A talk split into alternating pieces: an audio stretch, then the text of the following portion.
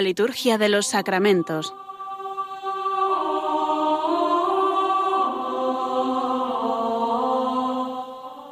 Con el Padre Juan Manuel Sierra.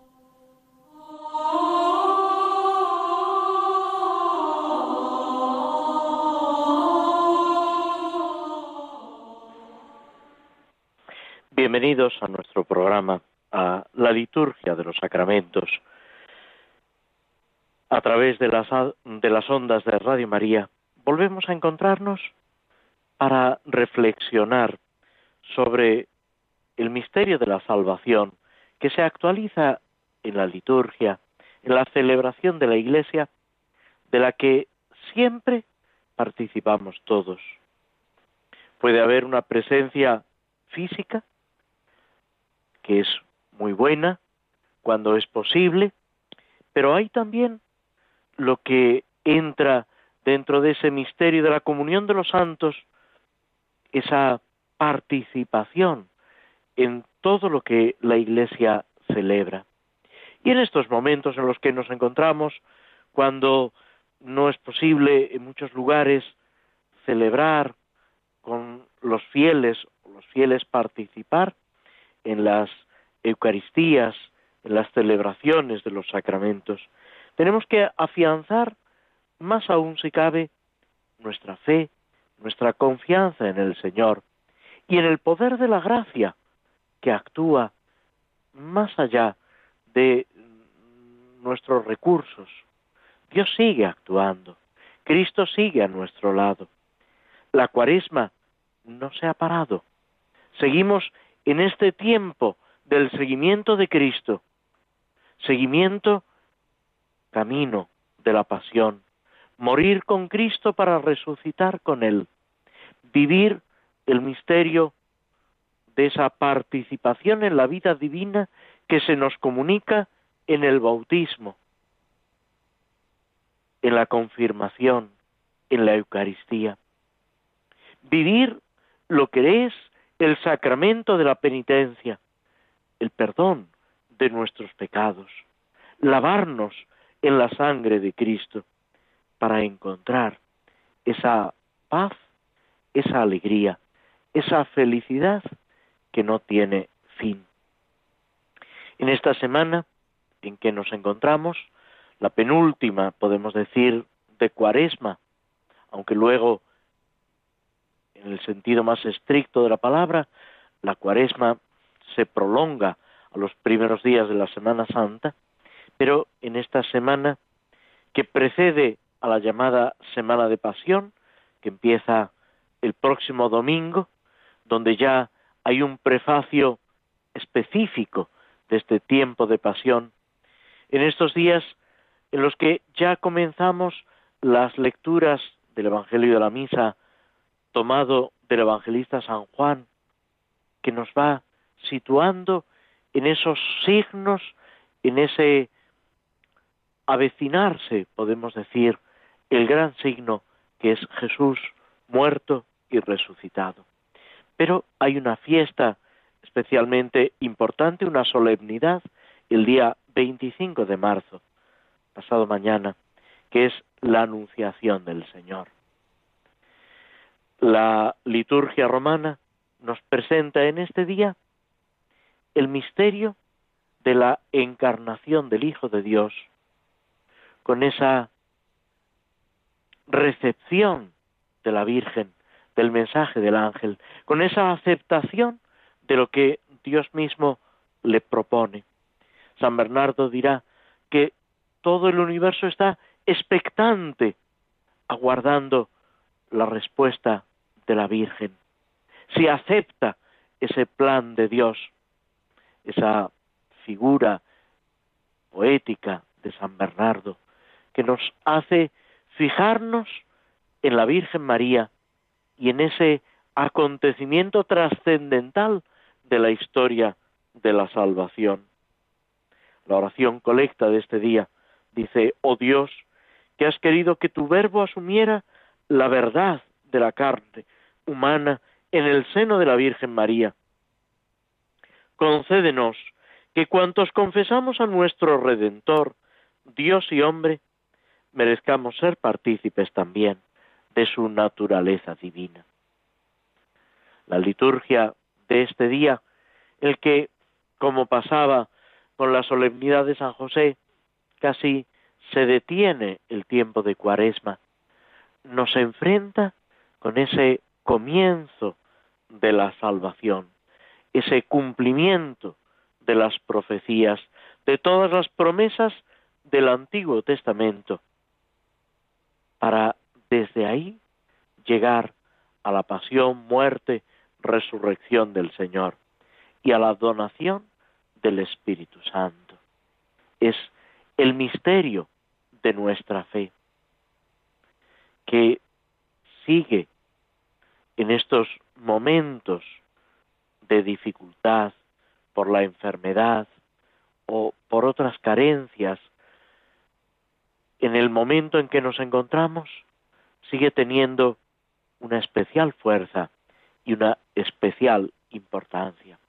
Este día 25, el arzobispo de Lisboa, en nombre de la conferencia episcopal de Portugal y también, como ya lo ha manifestado en, un comunicado el presidente de la conferencia episcopal española y algunos otros obispos, se van a unir espiritualmente y nos piden a todos nosotros que participemos en esa confirmación, podemos decir, en esa renovación de la consagración de España y Portugal, de la península ibérica, al corazón inmaculado de María, invocando su protección, su auxilio en momentos de dificultad.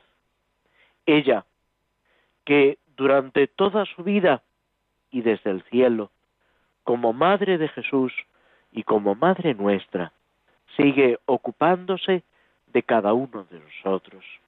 Ella que es la Virgen del Perpetuo Socorro, ella que es auxilio de los cristianos, refugio de los que sufren, que nos sostenga en la dificultad, en la prueba, y que haga que todas estas circunstancias nos hagan crecer en la fe, en la esperanza, en la caridad. Nos hagan crecer en el amor profundo a Jesucristo, en la unión con el Señor y en la respuesta a ese amor que el Señor nos ofrece cada día y cada instante de nuestra vida. Y haciéndonos eco de la situación en la que nos encontramos, de enfermedad, de sufrimiento, puede ser una ayuda a recordar las palabras que Juan Pablo II San Juan Pablo II, dirigía en el año de la redención sobre el sufrimiento humano en una carta apostólica Salvifici Doloris que nos regaló y que podemos decir que no ha perdido actualidad. El Papa nos decía que la alegría deriva del descubrimiento del sentido del sufrimiento. Como San Pablo intenta explicar esto mismo y experimenta un gozo pudiendo ayudar a que los demás comprendan, penetren en ese sentido salvífico del sufrimiento. El sufrimiento es un tema universal, dice el Papa, que acompaña al hombre a lo largo y ancho de la geografía que coexiste con Él en el mundo, al cual hay que volver constantemente, que nos acompaña a lo largo de la historia. Es, dice el Papa, algo que podemos calificar incluso como esencial a la naturaleza del hombre. Y es un misterio que la redención se realice precisamente mediante la cruz de Cristo, o sea, mediante el sufrimiento, y que así, en Cristo, cada hombre se convierte en el camino de la Iglesia. La Iglesia recorre, unida a Jesucristo, esa senda del dolor, que de formas distintas, con características diversas en cada persona, en cada situación, pero vamos recorriendo cada uno de nosotros. Recuerda el Papa que el sufrimiento humano suscita compasión. Y también lo experimentamos, lo vemos en estos días. Y debemos pedirle al Señor no acostumbrarnos al sufrimiento de las personas que nos rodean. Suscita también respeto. No podemos invadir ese santuario de la conciencia, ese drama de cada persona que sufre. Hay que acercarse casi de puntillas, intentando acompañar, compartir. Es algo, dice el Papa, que nos atemoriza. Pero en medio de todo es necesaria esa confianza en el amor de Dios. Vivirlo desde el imperativo de la fe, desde esa necesidad del corazón que debe abrirse al misterio de Dios. Toda la Sagrada Escritura es un libro sobre el sufrimiento y podemos, recorriendo sus páginas, descubrir tantas personas que sufren, pero descubrir también, sobre todo, a Dios que acompaña, que sostiene, que ofrece al final del camino esa fuerza que reconforta, que hace llegar a la plenitud de la vida, de la alegría. Esa pregunta sobre el sentido de la vida, del sufrimiento. Sobre todo cuando nos enfrentamos al sufrimiento del inocente, al sufrimiento por causas desconocidas.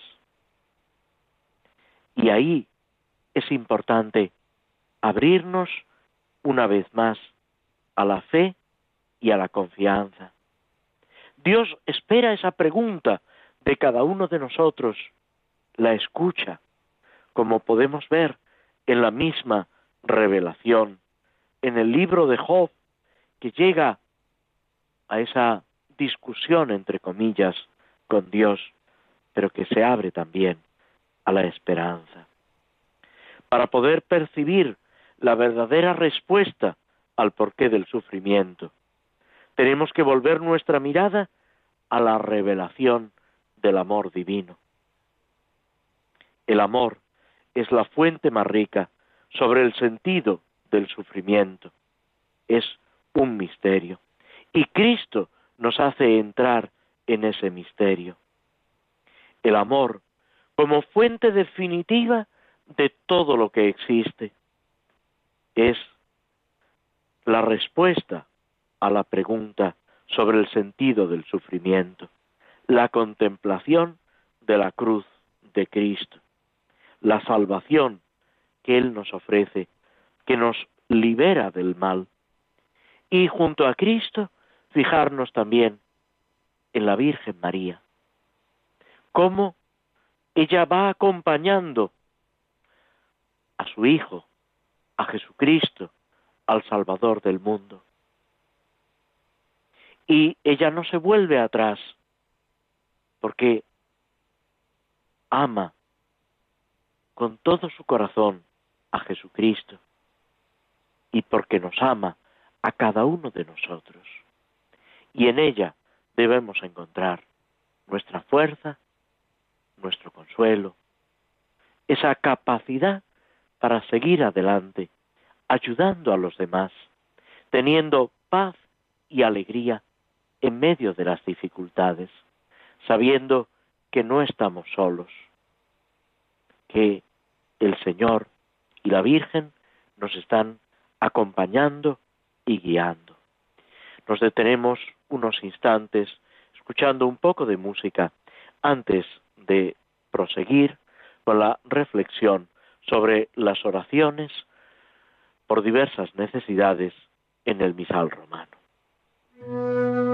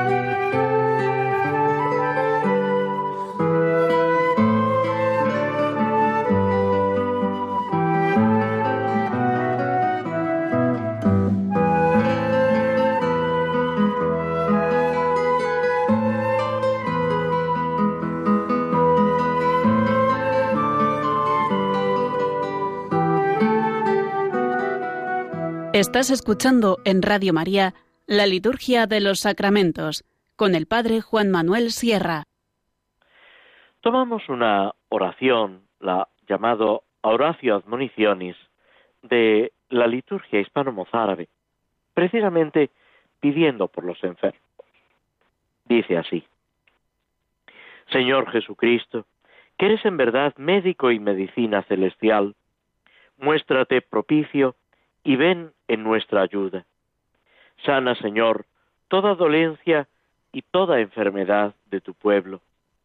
Aparta de nosotros todo contagio y malestar de cuerpo y alma, dejándonos totalmente sanos, sin dejar de acudir con la misma benevolencia a las causas de nuestras heridas, de forma que cures las enfermedades a la par que sanes nuestras maldades. Pues esta petición que la liturgia hispano-mozárabe dirige al Señor debe encontrar eco también en nuestro corazón. Estábamos comentando las oraciones eh, de las misas por la Iglesia y habíamos llegado al último de los formularios por la Iglesia Universal a la oración sobre las ofrendas. Como todas las oraciones sobre las ofrendas, hace una referencia al sacrificio que se va a realizar, puesto que el pan y el vino ya han sido colocados, depositados sobre el altar. Pero también en este momento está presente la Iglesia, que unida a Cristo ofrece el pan y el vino por la salvación del mundo. Porque en el pan y el vino, que van a ser consagrados, que van a transformarse en el cuerpo y la sangre de Cristo, se actualiza el misterio de la redención. Lo que sucedió en el Calvario y anticipadamente, a través de signos sacramentales, Jesús realizó en la última cena con sus discípulos. La oración dice, oh Dios, que santificas sin cesar a tu iglesia, con el mismo sacrificio con que un día la purificaste. Haz que unida a Cristo, su cabeza, se ofrezca a ti juntamente con Él y te obedezca con voluntad sincera. Si os fijáis, se hace una clara alusión al sacrificio de Cristo, a esa santificación que es consecuencia de la redención, del costado de Cristo muerto en la cruz. Brotan sangre y agua, dice el evangelista, y es imagen de los sacramentos, de la santificación, del Espíritu que se infunde en la Iglesia y que a través de la Iglesia desea llegar a los corazones de todos los que están llamados a la salvación, del mundo entero, del universo entero. Dirá San Pablo que toda la creación está expectante, aguardando la plena liberación. Y nos corresponde a nosotros completar lo que falta a la pasión de Cristo, uniéndonos al Señor.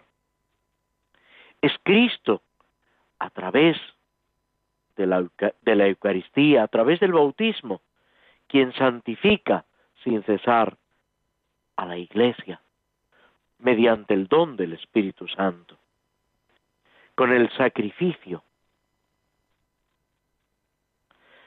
La Iglesia tiene que estar unida a Cristo, que es su cabeza.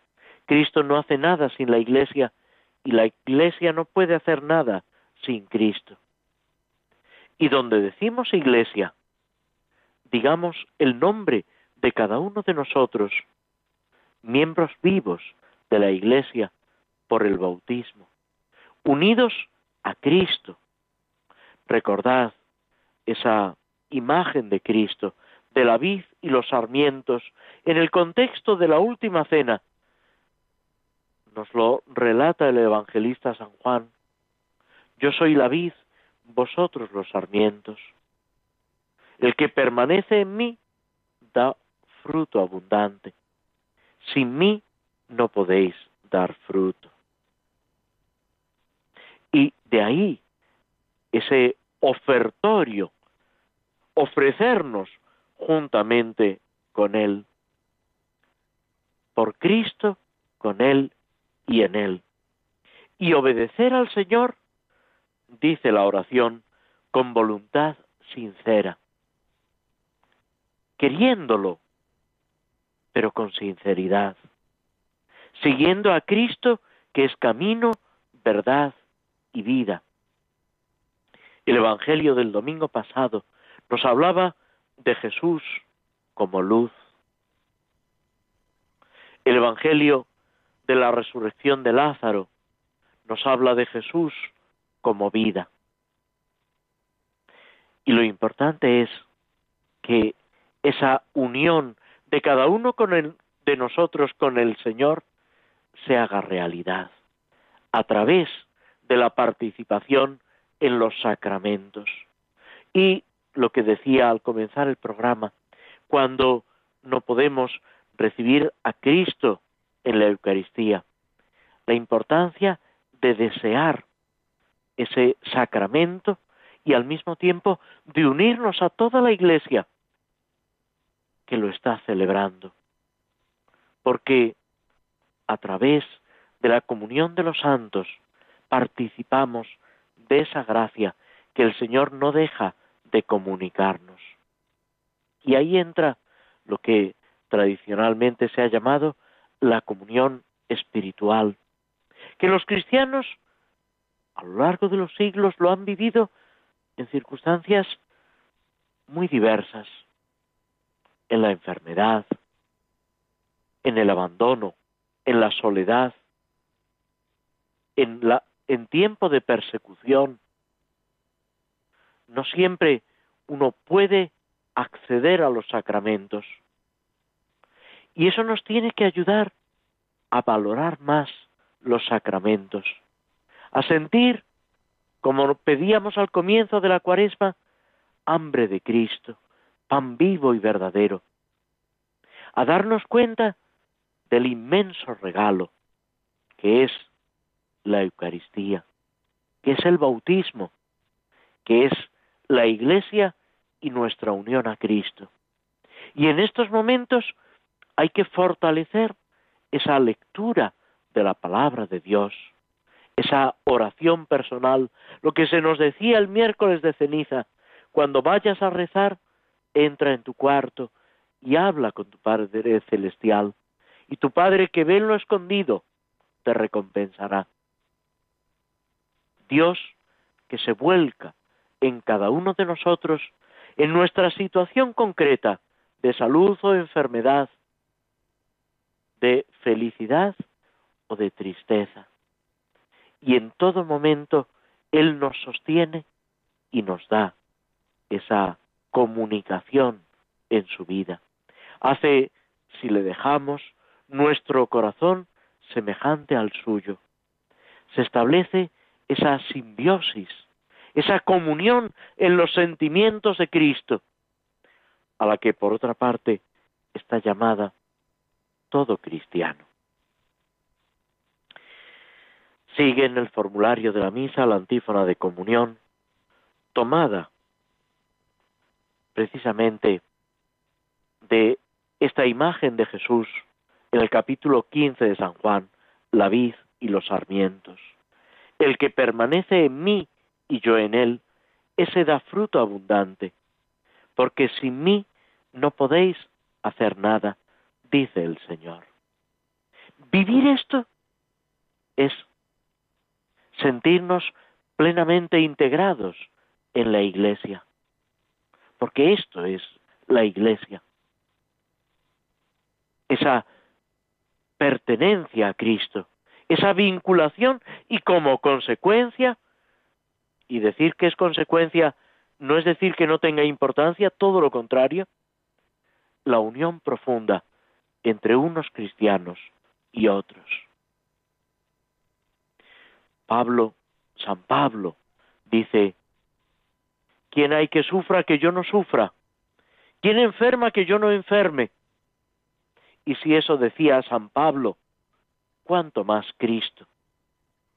Y eso mismo debemos también intentar vivir cada uno de nosotros. Y de ahí la petición que nos encontramos en la oración después de la comunión. Señor, gobierna con bondad a tu iglesia, alimentada en esta mesa santa. Que nos gobierne, que nos guíe con bondad, con su amor, con su misericordia, como decimos en otras oraciones, no mirando nuestras faltas, nuestros comportamientos, sino su bondad. Ahí es donde nos apoyamos. Y así, dirigidos por la mano poderosa del Señor, tener cada vez mayor libertad, perseverar en la integridad de la fe. Esa fe que es vida, esa fe que es la comunicación de Dios que nos enseña lo que Él es, lo que nosotros debemos ser, lo que estamos llamados a ser en plenitud en el reino de los cielos. Y todo esto viviéndolo desde la oración, viviéndolo desde el misterio de la comunión de los santos, de esa entrega total a Cristo y a los hermanos. ¿Cómo? ¿Cuándo? ¿Dónde? El Señor nos lo va mostrando. Pero, dice San Pablo también, a los que aman a Dios, todo les sirve para el bien. En la prueba, en la dificultad, también el Señor nos va sosteniendo, apoyando, haciendo que eso mismo nos haga crecer en el amor. Si lo miramos a Él, si no nos miramos a nosotros mismos de una forma egoísta, en todo, en la salud y en la enfermedad, nos acecha ese egoísmo, ese girar todo en torno a nosotros mismos. Y esa es la tentación. Frente a eso, el amor de Cristo que nos libera. La verdad de Cristo que nos hace verdaderamente libres, hijos de Dios y hermanos en Cristo. Que vivamos así, con esta ilusión, la realidad de la Iglesia, que lo enseñemos a los demás y que con nuestra oración, con nuestras obras de caridad, con todo nuestro ser, vivamos esa vinculación a nuestros hermanos, a los santos, a la Virgen María y a Jesucristo que nos conduce a la gloria de Dios. Nos detenemos de nuevo dejando unos instantes de música antes de proseguir con el comentario a los salmos.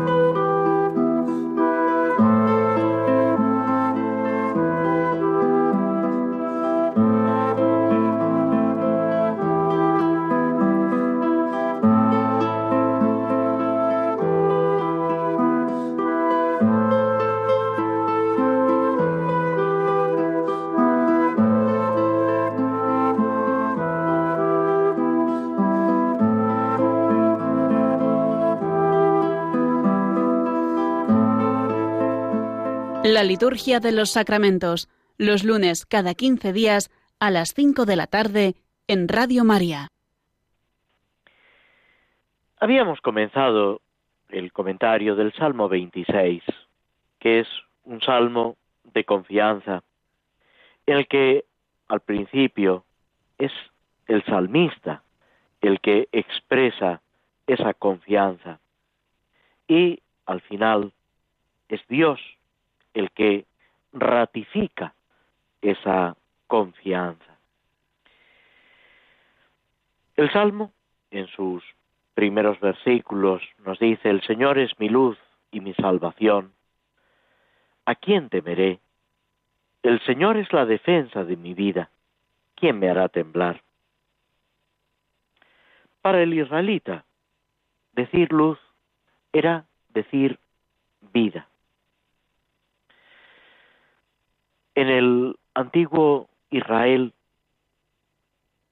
la concepción del el reino de los muertos equivalía a oscuridad, tinieblas.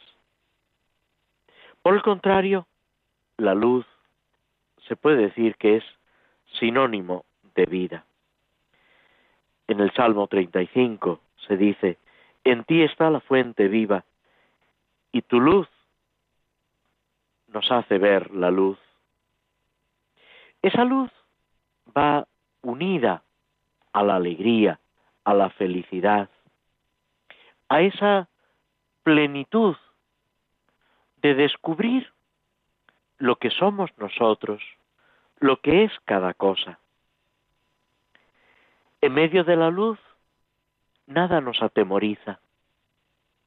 Y al contrario, en las tinieblas, nuestro corazón queda sobrecogido, temeroso, pronto a tropezar en cualquier obstáculo, a caer por tierra. Todo esto se expresa con estas palabras. El Señor es mi luz, mi vida, mi alegría, mi salvación, mi defensa, mi guía. Y lo que tenía valor, e importancia para el salmista, también tiene sentido para cada uno de nosotros. Y de ahí esa confianza por encima de todo, esa tranquilidad imperturbable. No por un equilibrio psicológico, no por una sugestión, sino por esa presencia luminosa de Dios a mi lado, por la fuerza de su amor. ¿Quién me hará temblar? Jesús en el Evangelio invita a edificar la casa sobre roca, a dar un soporte sólido, un cimiento estable y duradero. Y eso es precisamente lo que aporta Dios en nuestra vida. Y en plenitud podemos conocerlo y vivirlo en Jesucristo. San Agustín, en uno de sus sermones, comenta estas palabras del Salmo. Él me ilumina, apártense las tinieblas, Él me salva, desaparezca la flaqueza. Caminando seguro en la luz, ¿a quién temeré? No otorga Dios una salvación que pueda ser quebrantada por algo, ni una luz que pueda ser oscurecida por alguien. El Señor ilumina. Nosotros somos iluminados. El Señor salva. Somos salvados. Teniendo en Él la esperanza cierta, firme, verdadera, ¿a quién temeremos? El Señor es tu luz, tu salvación. De tal modo, pertenezco al más poderoso de todos, al omnipotente, que me ilumina y salva. No temo a nadie fuera de él. El Señor es protector de mi vida. ¿Ante quién temblaré? Y es importante recordarlo, porque nada, ni la muerte, ni la vida, ni la salud, ni la enfermedad, ni la riqueza, ni la pobreza, deben hacernos flaquear en esa confianza y en ese abandono. Pero, como decíamos hace un momento, para eso necesitamos poner nuestra mirada en el Señor. No mirarnos a nosotros mismos. ¿Recordáis ese pasaje del Evangelio cuando Jesús camina sobre las aguas y Pedro le dice, Señor, si eres tú, mándame ir a ti. Y Jesús le dice, Pedro, ven.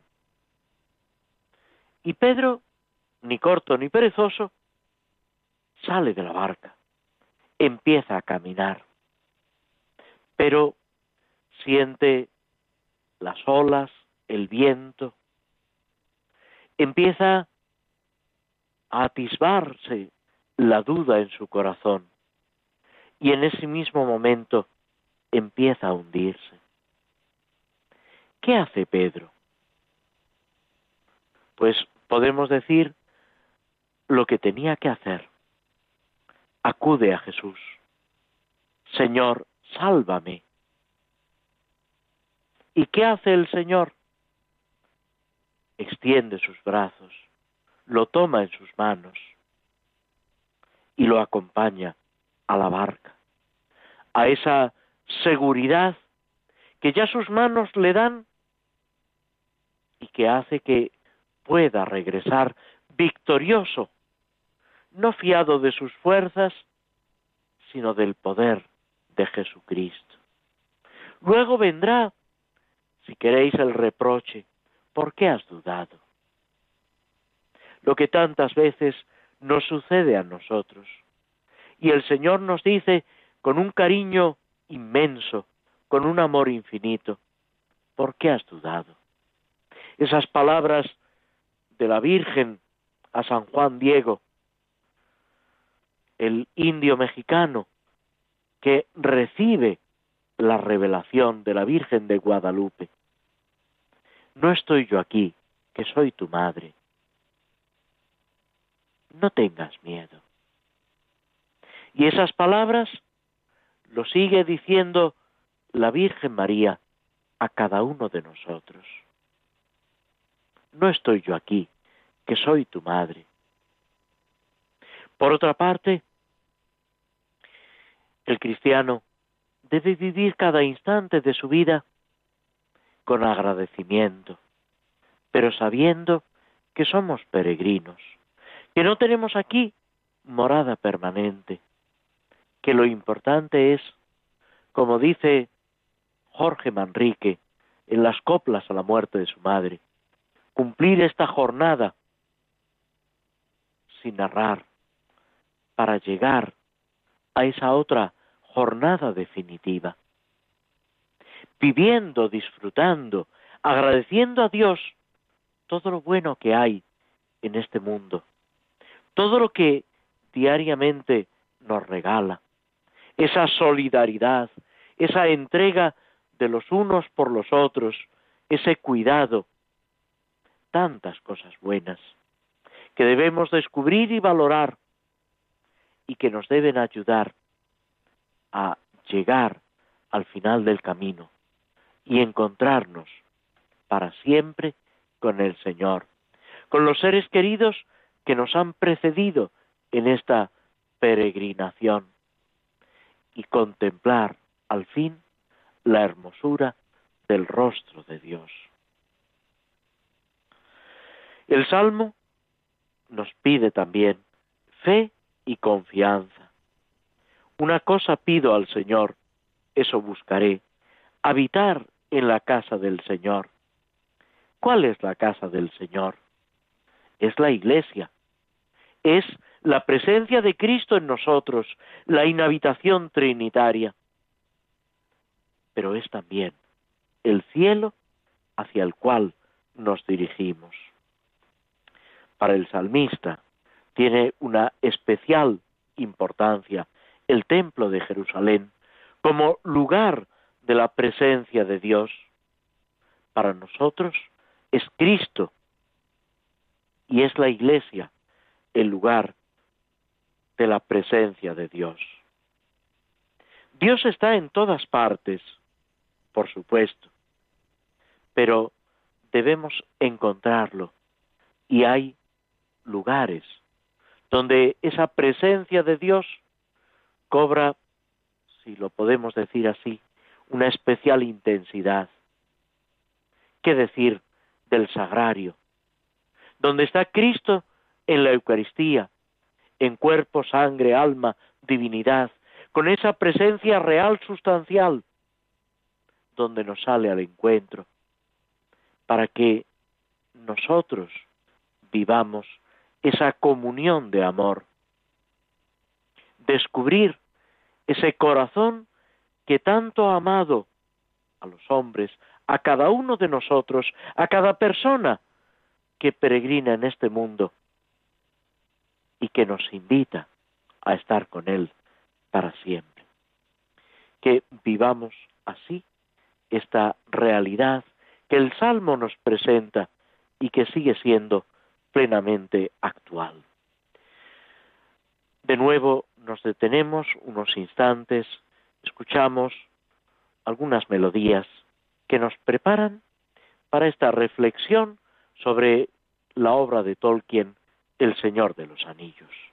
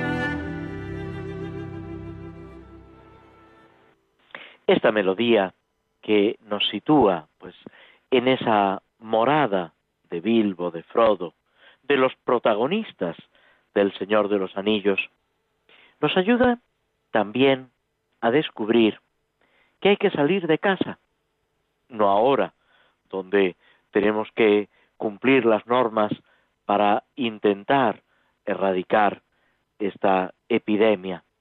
Pero el cristiano como Abraham, está llamado a salir espiritualmente para ponerse en camino. Es lo que ha hecho Frodo, intentando precisamente con su sacrificio salvar la comarca, ahuyentar el peligro de aquellos que le rodean, sacrificándose. Se pone en camino sin saber muy bien lo que le espera confiando en la ayuda de ese amigo de Gandalf, acompañado por Sam, y con otro amigo, pariente, Pipín. Han comenzado a caminar dirigiéndose hacia esa excusa que han puesto. Él se muda, en teoría, porque se va a otro sitio más tranquilo y más barato. En realidad es la excusa para llegar con ese anillo, anillo mágico, anillo de poder, con ese anillo malvado, hasta el lugar donde se pueda decidir qué hacer con él e intentar solucionar el problema. Comienza a caminar en medio de la noche. La noche que tiene todo ese simbolismo en la vida espiritual. San Juan de la Cruz habla de las noches. Hablábamos en el Salmo 26 de la luz y las tinieblas. Frodo intenta pasar desapercibido, pero vamos a ver que también la noche tiene sus problemas. Andan con discreción, sin hacer ruido, y durante un largo rato, más de tres horas, caminan, hablan, entonan canciones, porque piensan que no hay peligro. Tantas veces avanzamos sin darnos cuenta las dificultades, de los peligros. Ayuda el ir acompañados, no ir solos. Dice el Antiguo Testamento que hay del solo, pues si cae, no tiene quien le levante, quien le ayude. Jesús manda a los apóstoles que vayan de dos en dos a anunciar el reino de Dios que ha llegado. La Iglesia enseguida procura formar comunidades. La misma vida religiosa se agrupa muy pronto en comunidades para estimularse, ayudarse, sostenerse en ese seguimiento de Cristo, en ese camino de la perfección. Frodo, Pipín y Sam, cuando llega el momento de descansar, con toda tranquilidad se echan a dormir. Y nos cuenta Tolkien que un zorro que pasa por el bosque, ocupado en sus propios asuntos, se detiene husmeando, se sorprende de ver a estos tres personajes, estos tres hobbits, durmiendo tranquilamente bajo un árbol. Le parece algo extraño. Y tenía razón, era algo extraño. Pero, dice Tolkien, nunca descubrió nada más sobre el asunto. También esto es indicativo muchas veces de nuestra actitud. Nos sucede como al zorro.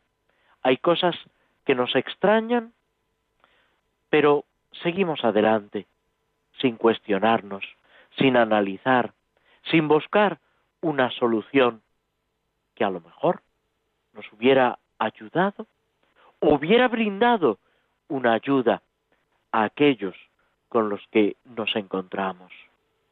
Tantas veces pasamos en el camino de la vida junto a otras personas sin detenernos, sin cuestionarnos, sin querer realmente entrar en la vida de otra persona, que es siempre algo fascinante, que es siempre un prodigio de la acción de Dios y de, la libertad de cada persona.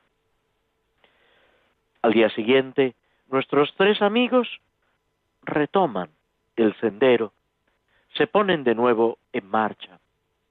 Hay un camino que recorrer. Piensan que no hay dificultad y enseguida van a aparecer esas dificultades. El camino nace en el umbral de cada puerta. Les dice Frodo, retomando palabras de su tío Bilbo.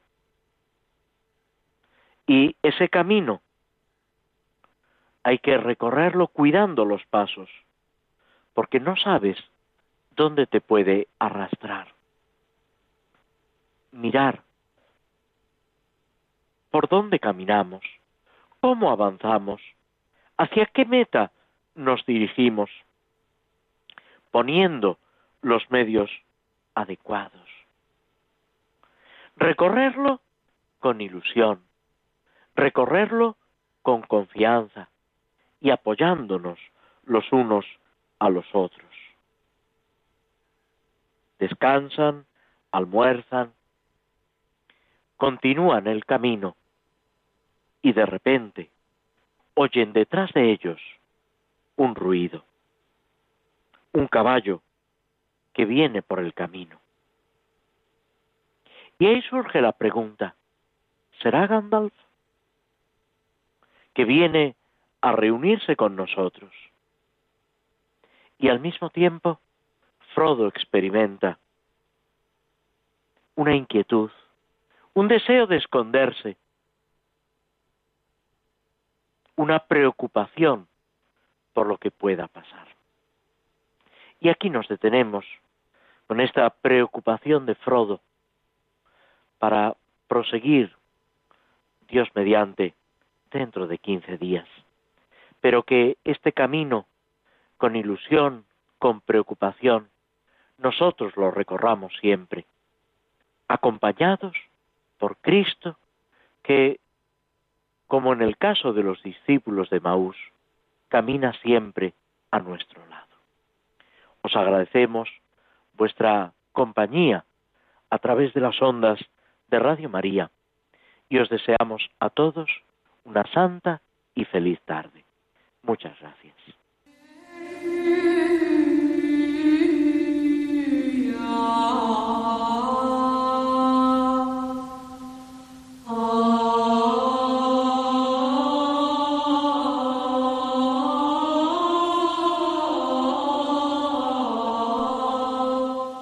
Así concluye en Radio María la Liturgia de los Sacramentos, un espacio dirigido por el Padre Juan Manuel Sierra.